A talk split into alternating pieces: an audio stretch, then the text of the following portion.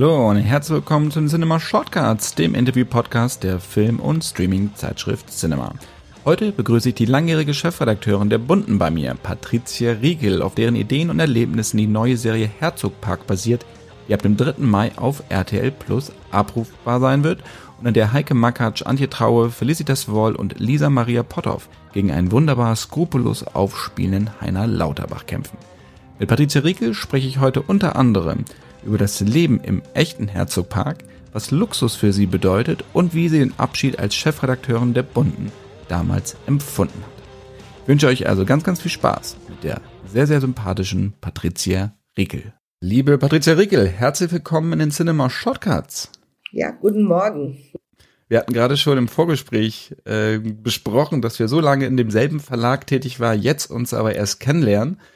Umso mehr freue ich mich, dass es jetzt heute geklappt hat nach all den Jahren, das ist doch mal eine schöne Gelegenheit, miteinander sich zu unterhalten.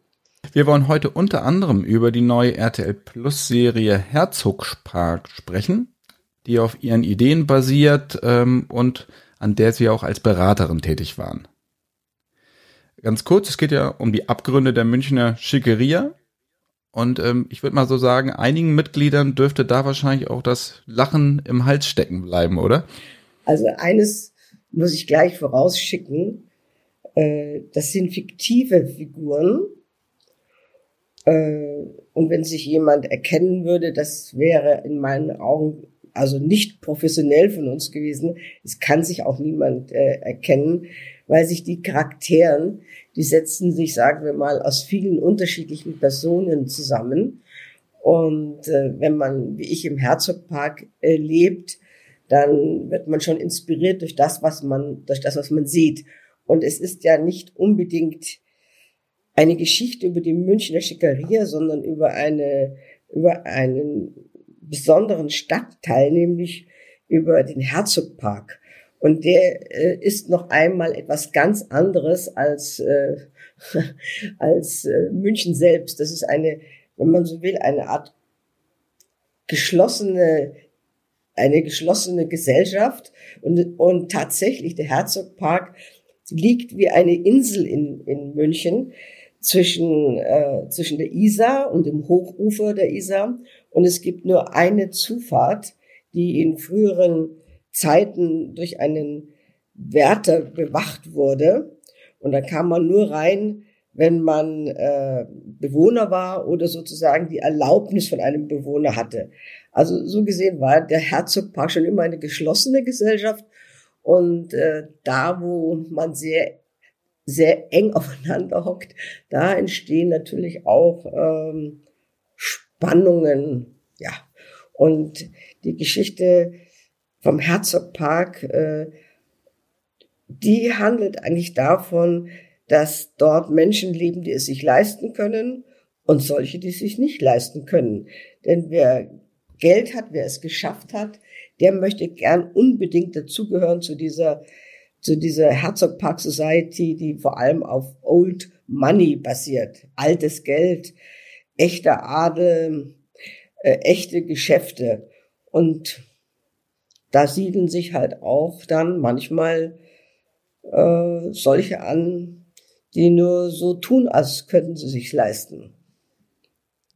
Wie kamen Sie mit äh, der Produzentin Yoko Higuchi-Zitzmann auf die Idee dazu, dass den Ihre Erlebnisse, Ihre Beobachtungen ja auch im Laufe der Jahre quasi in ein Serienkonzept zu gießen? Das war eigentlich eine sehr lustige Geschichte. Wir haben uns ähm, bei einer Filmpremiere unterhalten über Gesellschaft und da sagte sie, dass sie im Herzogpark auch gelebt hätte. Und das wären, das wären da die total spannenden Geschichten, die sie gerne einmal, äh, die sie gerne einmal in einer Serie oder in einem Film äh, zeigen würde. Und da sage ich, da habe ich ja, wohne, da wohne ich auch noch. Und dann haben wir uns unterhalten und sie ist sozusagen die Ideengeberin und ich konnte als aktuelle Bewohnerin des Herzogspark viel beisteuern. Und dann haben wir uns dann haben wir uns halt so die das so ausgedacht und äh, konnten das durch real erlebte Geschichten konnten wir daraus ein Konzept entwickeln. Und äh, das hat viel Spaß gemacht. Aber ich sage ja immer es ist, ich glaube nicht, dass sich irgendjemand direkt wiedererkennt. Meine Befürchtung ist eher, dass sich jemand nicht erkennt. Also ich glaube, im Herzogpark leben auch etliche Personen, die würden es gerne sehen, dass ihre Geschichte äh, in, diesem, in dieser Serie erscheint, ja. Weil ähm, nicht gesehen zu werden, ist irgendwie ähnlich wie nicht wirklich leben. Es ist ja so, dass man, wenn man sich die Serie anguckt, es ist natürlich satirisch überspitzt, es äh, überzogen. Ähm, das ist eines der Konzepte auch der Serie. Ähm, aber ich habe manchmal so auch beim Zusehen das Gefühl gehabt, das ist doch eigentlich nur die Spitze des grotesken Eisbergs. Naja, äh, man kann in sechs Folgen kaum einfangen, was, die, was in der Wirklichkeit passiert. Und äh, selbstverständlich muss man, muss man darauf achten, äh, dass, äh, dass, die, dass die echten Geschichten so verfälscht sind oder so überzogen und so satirisch verzerrt, dass niemand auf die Idee kommt zu sagen, huch, das bin ja ich, ja. Das, also das geht nicht. Äh, aber ich, es ist wie immer so, ja, die, die, die Wirklichkeit übersteigt jede Fantasie. Und äh, da, wo viel Geld ist, wie im Herzogpark, da herrscht auch immer viel, viel Unruhe.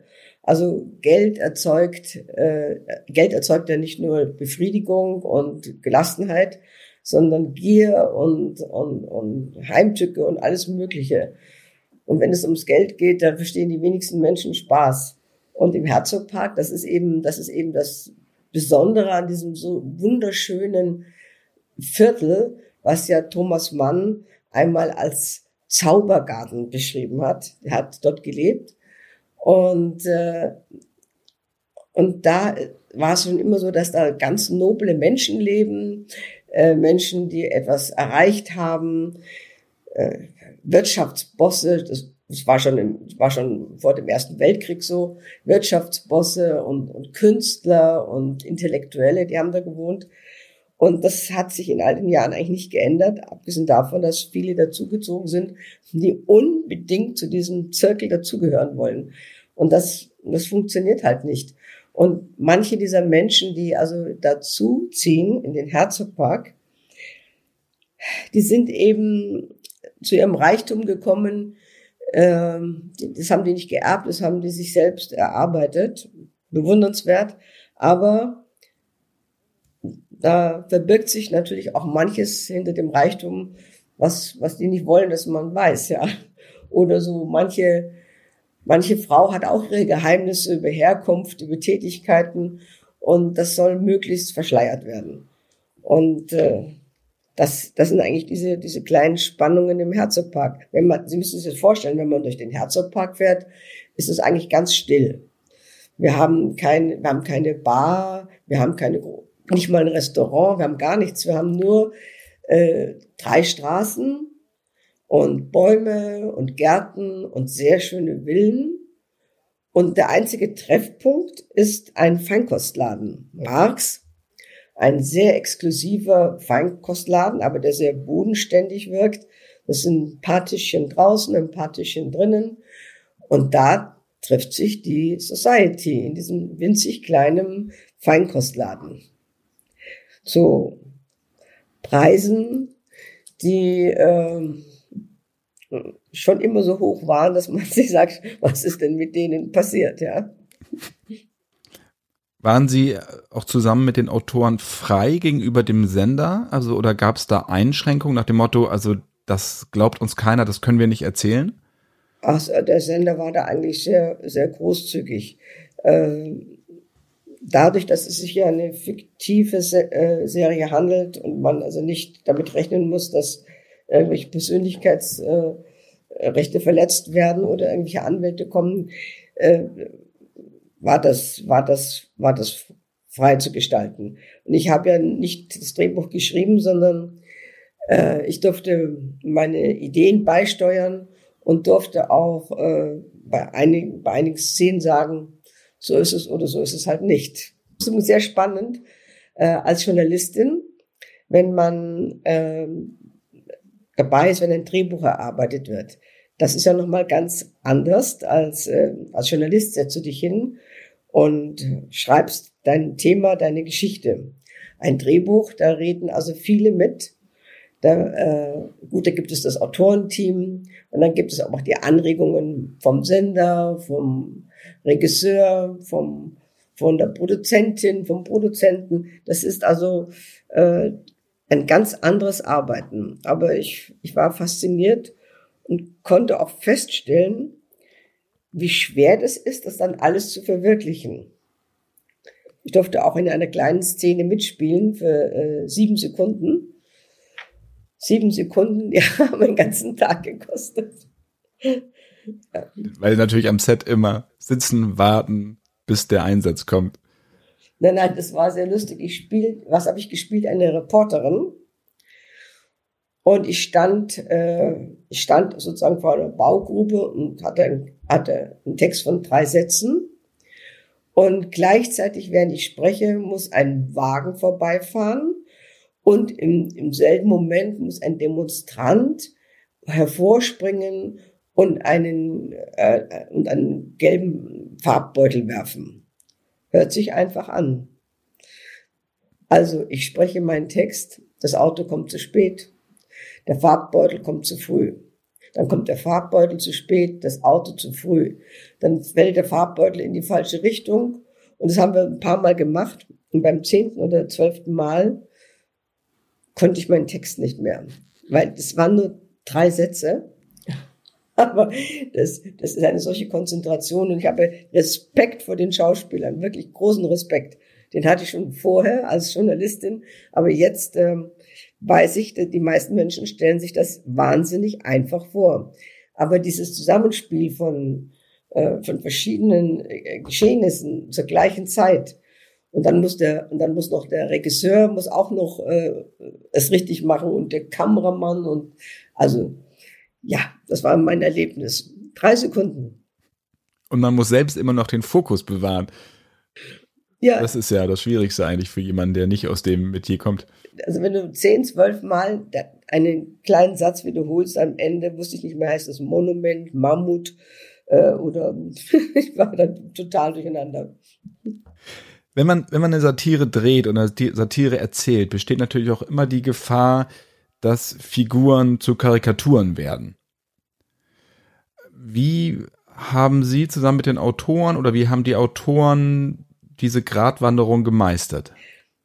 Ich finde, dass die Autoren das ehrlich gesagt sehr gut hinbekommen haben, weil natürlich äh, ist das äh, ist das eine, ist es auch so eine Komödie, eine Satire. Ähm, aber alles, also wie diese Figuren handeln und reden, das ist gar nicht so satirisch. Also man könnte sagen, oh Gott, oh Gott, das, das ist da alles so, wie es auch, wie es durchaus auch in Wirklichkeit sein kann. Aber äh, wenn man, wenn man eine Gesellschaftskomödie dreht, dann muss es natürlich, es muss natürlich viele äh, Momente geben, wo man, wo man sich amüsiert und wo man staunt und man sagt, ja, gibt's denn das? Ist denn das überhaupt möglich? Ja, also ich sage eins, alles, was da passiert, ist möglich. Ähm, und ähm, alles, was übertrieben erscheint, ist wahrscheinlich gar nicht übertrieben genug dargestellt. Ja, das, das würde ich also sagen, obwohl der Herzogpark, wie gesagt, auf den ersten Blick ein stiller, friedlicher, eleganter Ort ist, ja, wo, äh, wo Menschen wohnen, die in der Gesellschaft ihren, ihren festen Platz haben.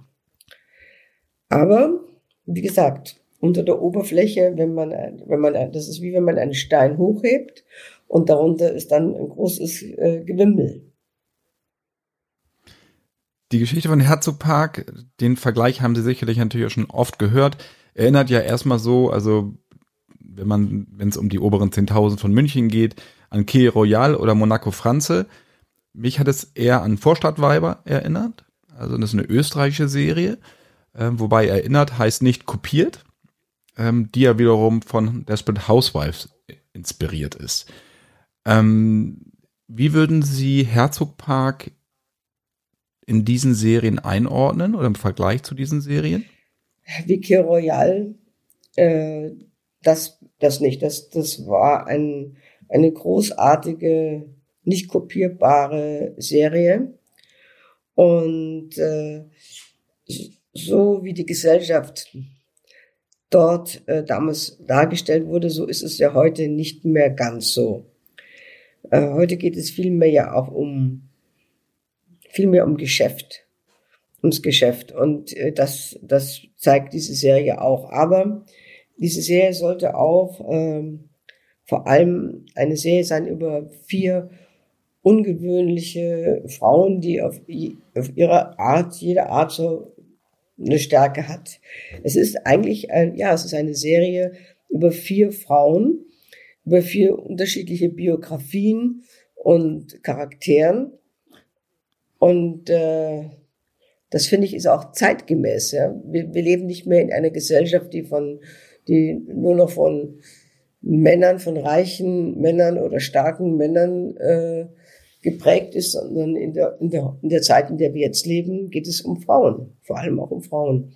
Und das, ähm, und das zeigt diese Serie auch, wie raffiniert Frauen sein können, wie rachsüchtig, wie verliebt auch, äh, manchmal verzweifelt, aber auch wie komisch. Also es ist nicht wie die Vorstadtweiber, weil das, sind, das ist wieder eine andere eine andere Gesellschaftsschicht, würde ich sagen. Aber, und es ist auch nicht Vorstadt, also der Herzogpark. Ähm, die sind auch nicht gelangweilt, diese Frauen. Das ist ja auch, das gehört auch zum Herzogpark, dass man, dass man, äh, es gehört sich nicht, dass man nichts tut, ja. Also die Vorstellung, reiche Frauen, ähm, äh, gehen zur Maniküre, dann trinken sie schnell einen Champagner mit ihren Freundinnen und dann geht's zum Friseur oder zur Anprobe. Das ist, das stimmt nicht ganz, ja, weil ähm, man muss sich schon für irgendwas engagieren, man muss irgendeine Aufgabe haben. Äh, das soll jetzt bitte nicht zynisch klingen, aber man kümmert sich um Flüchtlinge, um um ältere hilfsbedürftige Menschen, man ist in, in irgendeinem Kulturverein tätig, man hat etwas zu tun, das ist wichtig. Sie haben gerade auch das Verhältnis der Frauen angesprochen. An einer Stelle heißt es ja von Felicitas Woll, also in ihrer Rolle, wir sind Frauen, wir müssen zusammenhalten. Ist das etwas, das Ihnen in der heutigen Zeit auch immer noch fehlt? Also Stichwort Sisterhood? Äh, das ist eine sehr spannende Frage, ähm, weil ich glaube, dass Frauen, also Frauenfreundschaften sind was Besonderes. Die sind sehr intensiv und halten oft ein Leben lang. Aber Frauen können untereinander auch äh, beste Feindinnen sein.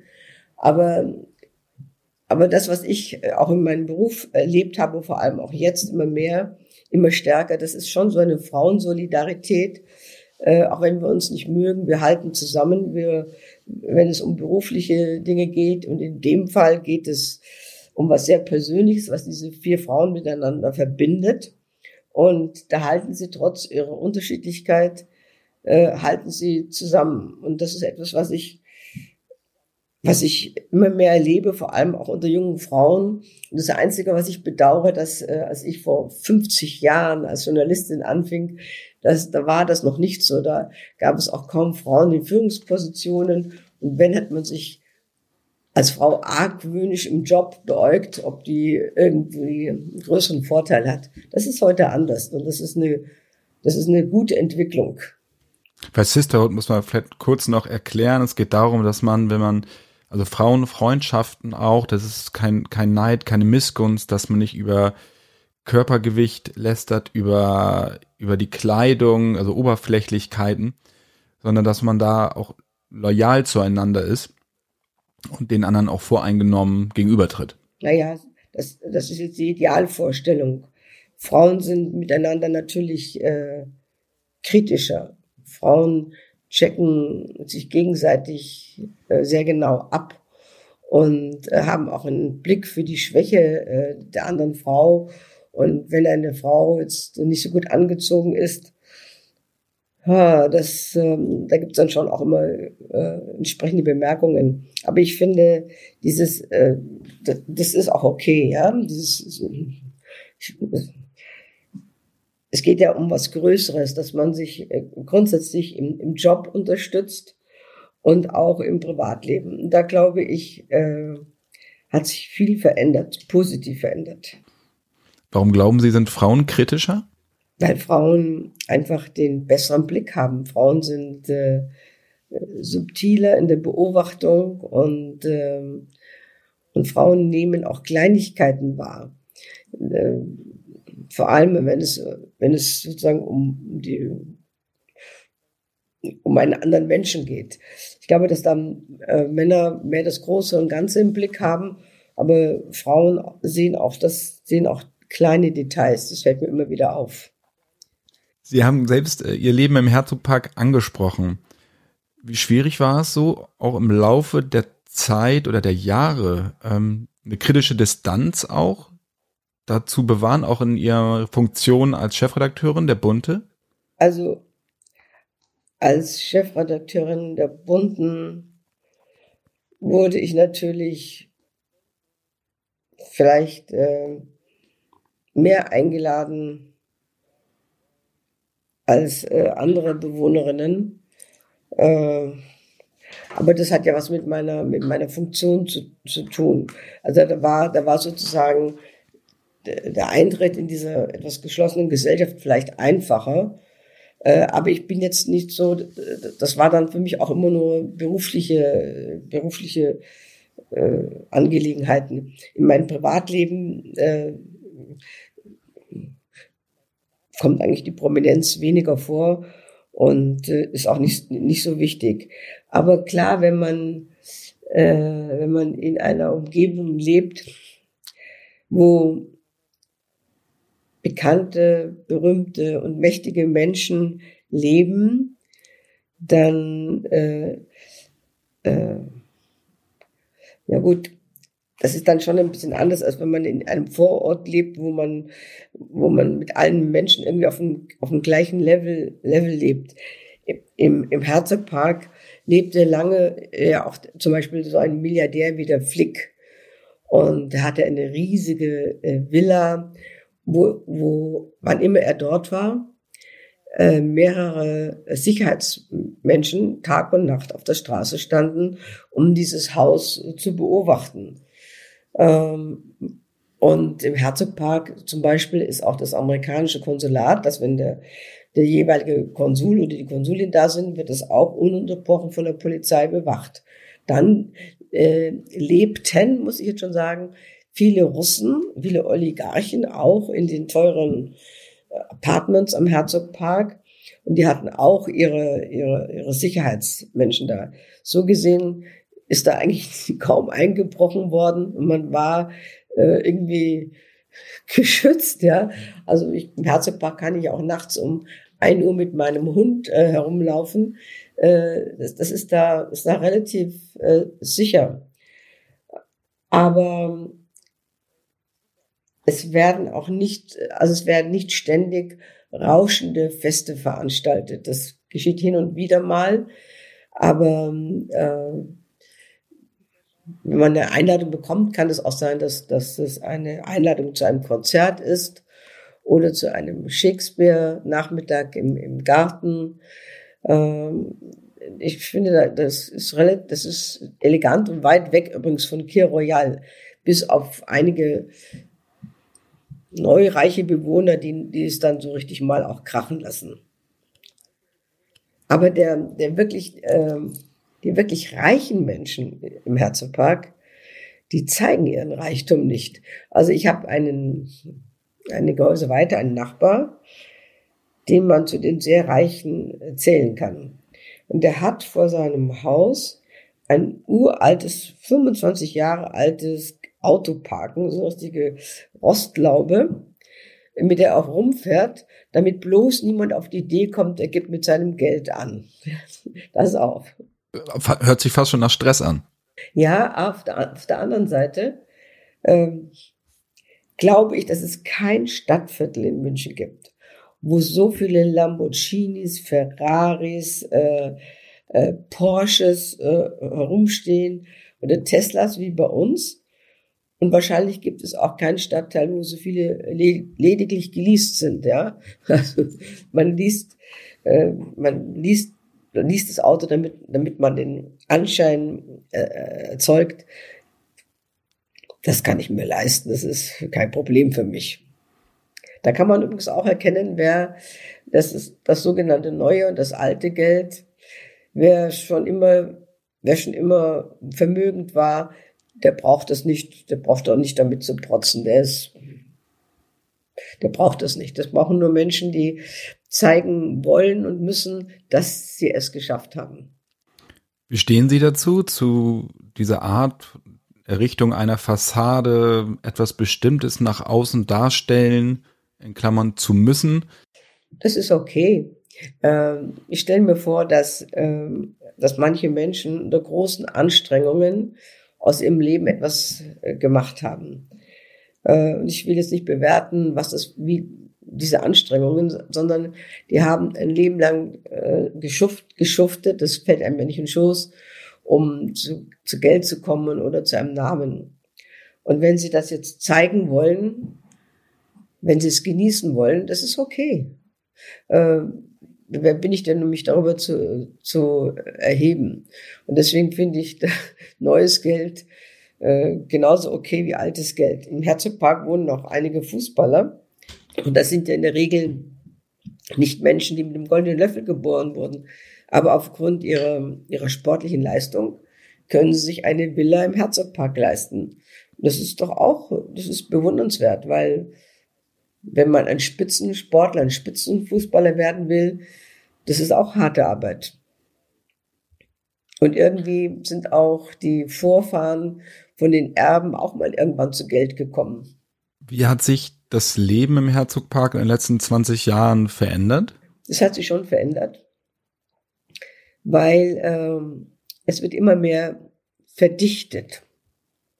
Also als wir vor ungefähr 18 Jahren in den Herzogpark gezogen sind, da gab es noch äh, große, große Grundstücke. Und in der Mitte waren dann so relativ kleine Häuschen. Und dann kamen geschickte Investoren, auch gelegentlich Verwandte, die dann den alten Herrschaften, die auf großen Grundstücken in kleinen süßen Häuschen lebten, denen das abgequatscht haben. Und dann entstanden da dann eben Apartmenthäuser. Also das ist jetzt ein bisschen wie so Fleckfieber verbreiten sich diese typischen äh, dachlosen äh, Apartmenthäuser mit Penthouse oben drüber. Das ist ein bisschen schade und die Gärten sind wirklich echt handtuchschmal geworden. Aber dazwischen ruhen noch immer schöne alte Häuser. Und ähm, das, was, was im Herzogpark sich nicht verändert hat, ist die, ist, eine, ist die Ruhe. Also wenn Sie äh, wenn sie nachts äh, spazieren gehen, wie ich mit dem Hund, dann ist es wirklich sehr, sehr still. Und, und im Herzogpark, das ist ein richtiger Park, da, laufen die Füchse und der Uhu äh, macht unheimliche Geräusche und Marder rum und Biber arbeiten in dem kleinen Bach. Also das ist sehr romantisch, ja. Das ist zwar nur sehr schmal alles, aber, aber es ist immer noch irgendwo ein Restbestand vom Zaubergarten, den der Thomas Mann in seiner äh, Novelle Herr und Hund so wunderbar beschrieben hat. Und diese, die, also diese, die, die Bäume, die, die Wiese, die, der, dieser Bachlauf, das ist sehr schön. Worin unterscheidet sich das Luxusleben in München, speziell im Herzogpark, von dem in anderen Großstädten, wie zum Beispiel jetzt Hamburg, Berlin oder Düsseldorf? würde mal sagen, Düsseldorf oder Hamburg, das sind Städte, wo man seinen Reichtum besser zeigen kann und besser demonstriert. Und äh, da gibt es die entsprechenden äh, Lokale und die entsprechenden Straßen, wo man mit seinen tollen, dicken Autos rumfahren kann. Ähm, das ist in, in München, finde ich, äh, protzt man eigentlich nicht so sehr mit seinem Reichtum, schon gar nicht im, im Herzogpark. Da ist man diskret. Und wenn man seinen Reichtum zeigen will, dann äh, hat man ein Haus auf, äh, auf Long Island. Viele haben ein Haus auf Long Island oder auf Sylt oder auch vielleicht äh, in Florida. Und äh, dort äh, kann man seinen Reichtum besser äh, ausleben. Das würde ich schon so sehen. Das Schöne an München, und das ist sozusagen als, als Erweiterung von dem Herzogpark, ist ja, dass wir hier in München äh, keine sehr geschlossene Gesellschaft haben. Wenn Sie in München in einen Biergarten gehen oder, oder in ein Gasthaus und da sitzen zwei Menschen und alle, alles ist besetzt, können Sie hingehen und sagen, Entschuldigung, können wir uns da dazusetzen? Und dann wird man sagen, ja klar, setzen Sie sich hin. Das ist geradezu volkstümlich demokratisch. Auch, auch, auch ein Millionär würde sagen, ja klar, setzt die her. Aber in Hamburg, wenn an jedem Tisch nur ein Mensch sitzt, da können Sie sich nicht dazusetzen, das gehört sich nicht. Und in Düsseldorf würde das, glaube ich, auch so nicht passieren. Das sind andere äh, Gesellschaften. Wir sind hier in Bayern da irgendwie offener und gemütlicher. Was nicht heißt, dass man deswegen im Herzogpark gleich eingeladen wird. Aber, aber so, so, so auf den, in den Gasthäusern, in den Biergärten, das sind wir, sind wir hier in München entspannt, würde ich sagen. Aber den wahren Reichtum, den zeigen dann die Münchner mit ihren, mit ihren Yachten, mit ihren Häusern auf exotischen Inseln oder, oder Sylt ist auch sehr beliebt. Sie haben ja im Laufe Ihrer Karriere die unterschiedlichsten Formen von Luxus kennengelernt. Was ist Luxus für Sie persönlich? Also, Luxus ist, ich definiere das immer, dass man, dass man sich im Notfall es leisten kann, mit dem Taxi zum Arzt zu fahren. Äh, also Luxus ist, wenn man, wenn man, äh, wenn man keine, keine schweren Geldsorgen hat. Aber der wahre Luxus, der wahre Luxus, das sind die, wenn man die nettesten Menschen am Tisch hat. Also ich glaube, Luxus sind, sind Freunde, Menschen, mit denen man sich gut versteht, mit denen äh, man schon ein halbes Leben verbracht hat und die einfach um einen herum sind. Klar könnte ich Luxus, also Luxus ist für mich nicht irgendeine teure Uhr oder sowas äh, oder ein Auto. Ich, ich, ich fahre ich fahr einen Kleinwagen. Das, das, das finde ich alles unwichtig. Aber gute Freunde zu haben, ist ein Luxus und diese, und diese Freunde natürlich auch ein bisschen verwöhnen zu können mit, mit, weiß ich nicht, mit tollem Essen oder einem tollen Programm. Äh, das ist, das ist für mich Luxus. Aber das ändert sich natürlich im Laufe des Lebens. Wenn man jünger ist, hat man andere Vorstellungen vom Luxus. Dann möchte man Status, braucht man Statussymbole, dann äh, möchte man zeigen, was man, was man geschafft hat und wer man ist. Und umso älter äh, man wird, umso weniger zählen solche Dinge. Sie haben den Status angesprochen. Ähm, Sie waren knapp 20 Jahre an der Spitze der Bunden.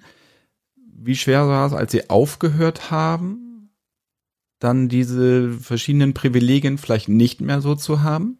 Also ein, so ein Führungsjob wie Chefredakteurin bei der Bunte ist neben Arbeit natürlich und Engagement äh, nie, nie mehr als zwei, drei Tage Urlaub.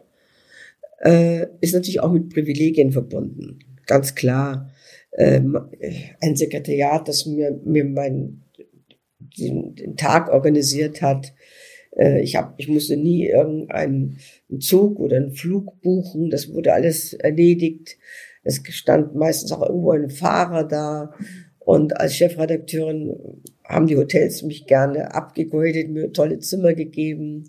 Also ich, ich habe Aufmerksamkeit erfahren, die aber nichts mit meiner Person zu tun hatten, sondern lediglich mit meiner Position. Und ich finde, das ist ganz wichtig, dass man sich das immer und immer klar macht.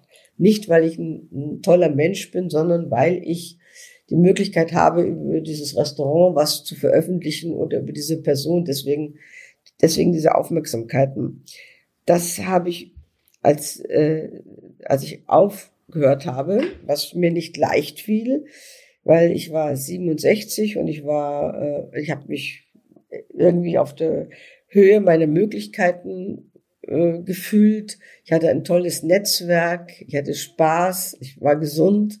Und dann denkt man sich, nee, also wirklich jetzt, warum soll ich denn jetzt aufhören? Das, das Alter ist doch auch was Willkürliches.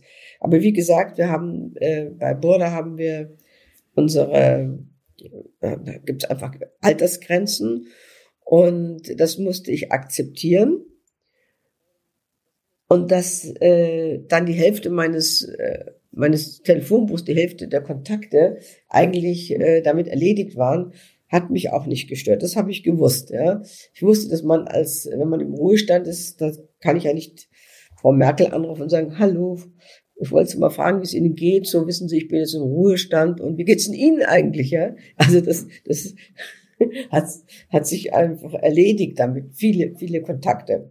Aber es gibt andere Kontakte, die auch weiterhin, äh, es gibt also auch bekannte Menschen, Prominente, mit denen ich weiterhin äh, gute Freundschaft pflege. Äh, was mir wirklich gefehlt hat, also was mir echt gefehlt hat, das war so ein durchgeorganisierter Tagesablauf. Zu wissen, du kommst jetzt, äh, kommst jetzt in die Redaktion, es gibt eine Konferenz, Themen müssen besprechen werden, Entscheidungen sollen gefällt werden. Das hat mir wahnsinnig gefehlt. Und mir, mir, mir, hat, mir hat dieses Zusammensein mit, mit, mit meinen Kolleginnen und Kollegen gefehlt. Das ist, das ist wirklich echt wie so ein Abbruch, ja. Gerade hast du noch mit ihnen über alles Mögliche gesprochen be äh, berufliche Kontakte, das, da mischt sich auch viel Privates immer rein. Und jetzt war das alles weg. Und, äh, und es gab, und, und das, mein, mein journalistisches Bedürfnis, über Themen zu reden und zu schreiben und zu besprechen, wie man das ins Heft hineinbringt, das fiel alles weg. Das fand ich schwierig, ja. Die, Kontakt, die Kontakte mit den Kollegen waren weg. Äh, meine Aufgaben waren weg. Äh, das, was ich konnte, wurde nicht mehr abgefragt. Meine Einschätzung von Ereignissen oder von Menschen. Und da musste ich mich erst daran gewöhnen. Und ich glaube, das geht äh, vielen Menschen so, dass wenn sie in den Ruhestand wechseln, dass ihnen nicht unbedingt nur die Arbeit fehlt, sondern auch die Kontakte. Aber äh, das dauert dann ein bisschen. Und jetzt äh, muss ich sagen, äh, das kann ich allen Menschen versprechen, die in, in den Ruhestand wechseln. Man steht plötzlich, man steht plötzlich vor, ja, zuerst mal vor einem großen Nichts, es sei denn, man hat, man hat ein tolles Hobby, beneidenswert, hatte ich aber nicht. Also man steht vor einem großen Nichts, aber das ist, äh, ein, das, das ist ein Aufbruch. Das ist ein Aufbruch in ein, in ein, in ein neues Leben, äh, in, in eine Beschäftigung mit sich selber. Was willst du eigentlich machen? Du kannst jetzt alles machen, was du möchtest.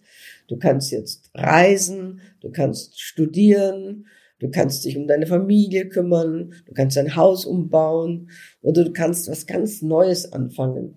Oder, wie in meinem Fall, nach vielen hin und her, was, was ich, ich wollte.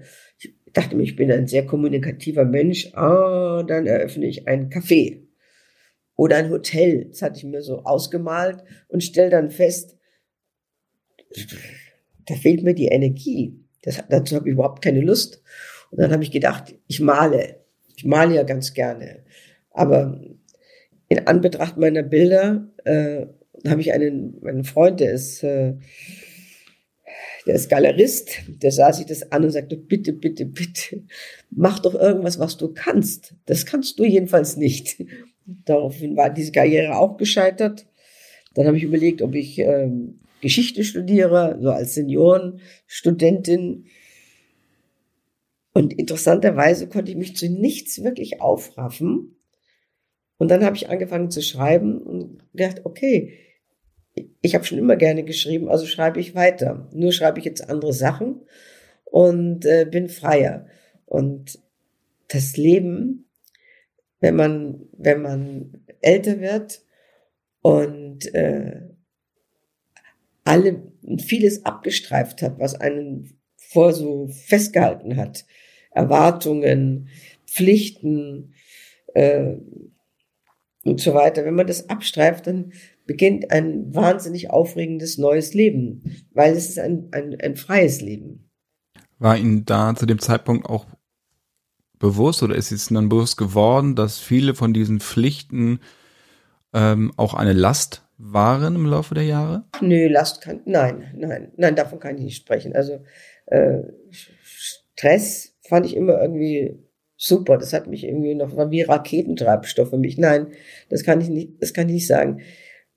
Äh, die, die ersten Wochen, wenn ich selber sozusagen bei der Lufthansa anrufen musste, musste sagen, ich, ich möchte einen Flug äh, äh, reservieren und ich scheiterte schon an der Warteschleife oder ich musste ein Auto mieten. Das war am Anfang, war das ein bisschen, ähm, was hatte ich es früher schön. Aber heute, heute ist das kein Problem und heute habe ich also an solchen Dingen auch Spaß, ja. Es ist einfach abenteuerlich. Ich, wenn ich jetzt irgendwo hin muss, ich fliege nicht mehr oder selten. Lieber fahre ich ein bisschen länger mit dem Zug, weil das spannender ist, ja. Und äh, sich, äh, also ich kannte das ja eigentlich 50 Jahre nicht, dass man an einem Werktag ähm, nichts tut. Das muss man, das muss man erstmal lernen. Ich habe dann, äh, ich habe äh, lange gebraucht, bis der Montag für mich nicht ein Tag war, wo ich äh, unbedingt zu Hause geblieben bin, weil Montag war der Produktionstag von Bunte. Das, der Tag, an dem man das Heft zugemacht hat, wie wir das nennen, wo also der Titel gemacht wird, die Titelzeilen und die Manuskripte. So. Ich konnte keinen Montag irgendwas anderes vornehmen, weil ich immer das Gefühl hatte, ich muss parat bleiben, ich muss ich muss da sein, ich darf nicht, äh, man braucht mich vielleicht, hat, hat man aber nicht. Das, das dauert.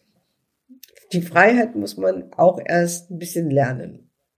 War Ihnen das von Anfang an bewusst, dass es nicht um Sie als Person geht, sondern um Sie in Ihrer Funktion oder war das ein längerer Lernprozess? Nein. Am ersten Tag, als ich als bunte Chefin angefangen habe, äh, ist der Portier aufgestanden, rausgekommen, hat mir die Hand geschüttelt, hat mich begrüßt und war sehr nett.